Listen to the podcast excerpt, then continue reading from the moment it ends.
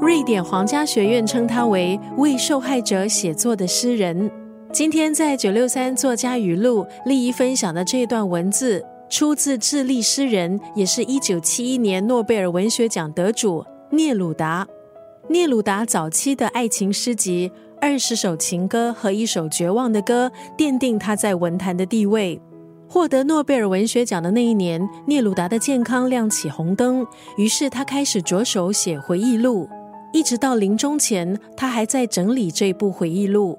在这本聂鲁达亲手撰写的回忆录中，从少年时期娓娓道来，关于诗歌，关于爱情，关于政治。还有关于聂鲁达所处的那个时代，里头收集了不同时期聂鲁达的重要作品，也有他经过反思再创造的文字作品。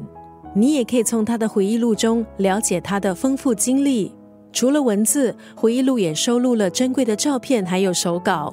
喜欢聂鲁达诗作的朋友，这本聂鲁达个人抒情式的自传，肯定是书迷的收藏品。今天在九六三作家语录，利益要分享的就是聂鲁达的诗句：“当华美的叶片尽落，生命的脉络才历历可见。”今天在九六三作家语录分享的诗句，出自智利著名诗人聂鲁达。除了诗人这个身份，聂鲁达也是外交官，足迹遍布世界各地。他曾经流亡巴黎，投身西班牙内战，也到前苏联进行考察。这些经历都对他的创作有着深远的影响。